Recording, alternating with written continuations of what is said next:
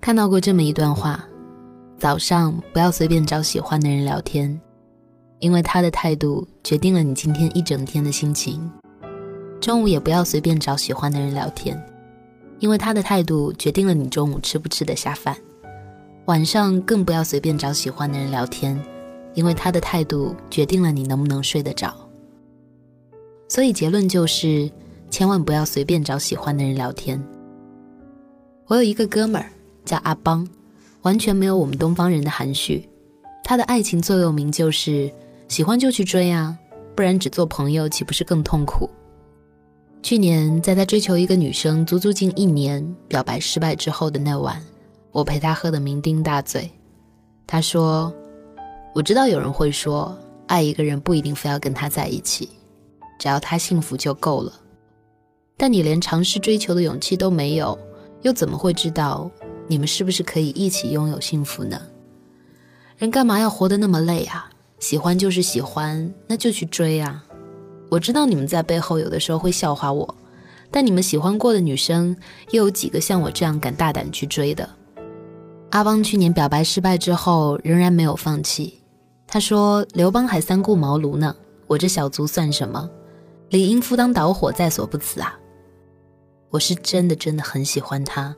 但他就觉得我不正经，觉得我不是真的喜欢他。或许是因为我性格的问题吧。阿邦始终坚信，一见中的不是情，是脸，只有陪伴才是最长情的告白。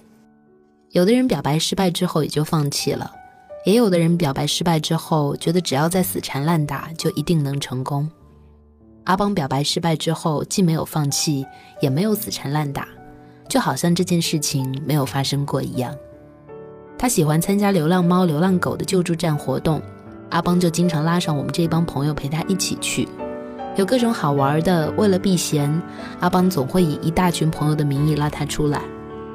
他生病没有来上班，阿邦就连着好几天做好饭汤补品，让他的闺蜜带给他。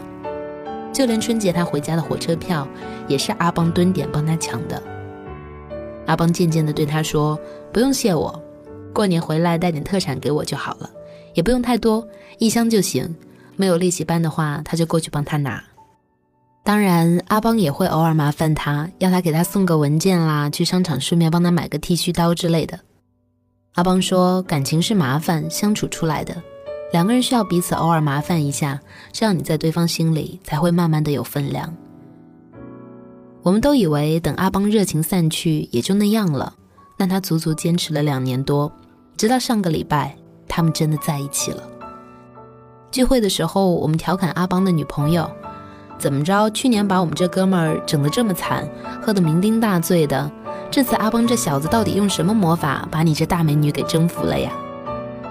他的回答简单的让我们有点不能相信。其实没什么。以前是觉得他这个人有点不正经，以为他就是玩玩，但他总是带我出去玩，带我认识他身边的朋友，陪在我身边，不像其他男人，我拒绝之后就永远消失不见了，所以慢慢就放心啦，知道他不是闹着玩的。原来很多时候，一个女生拒绝你，是因为还没有感觉到足够的安全感。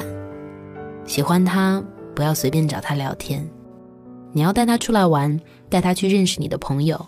要制造你们共同相处的时间，要让他有足够的机会去了解你，要用实际的行动去表明你真的在乎他。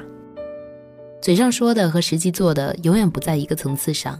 很多人总觉得我都那么喜欢你了，你也不讨厌我，但怎么就不行呢？其实很简单，你可能只是嘴上说说罢了。真正的安全感，光靠说是远远不够的，你要有实际行动。喜欢真的不是说说而已，不是光靠在微信、QQ 上聊天就够，没有实际行动的支撑，没有让他感受到足够的安全感，再怎么聊都是白搭。所以不要随便找喜欢的人聊天，真正的安全感只有实际的行动才能给。好了，今天的节目就到这里了。如果你也有好的文章和故事想要跟大家分享，欢迎你添加我的个人微信号木子主播的拼音私信我。晚安好梦。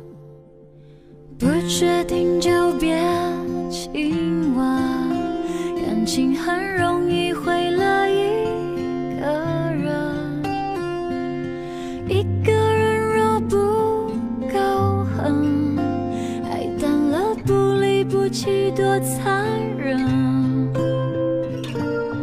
你留下色，我一天一天总会丢完的。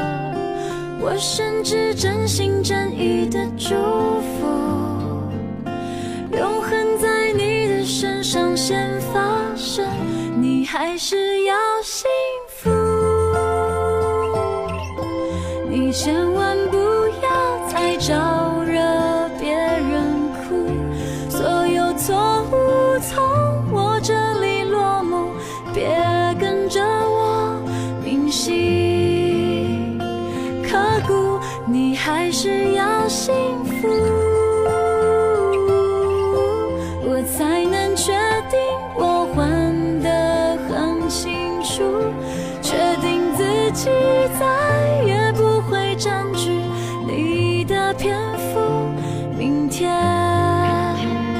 开始，这一切都结束。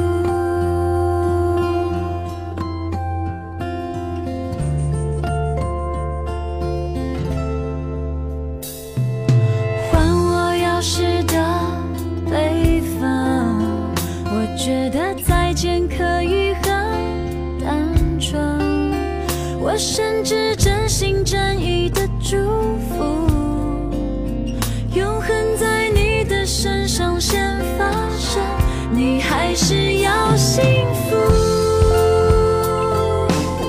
你千万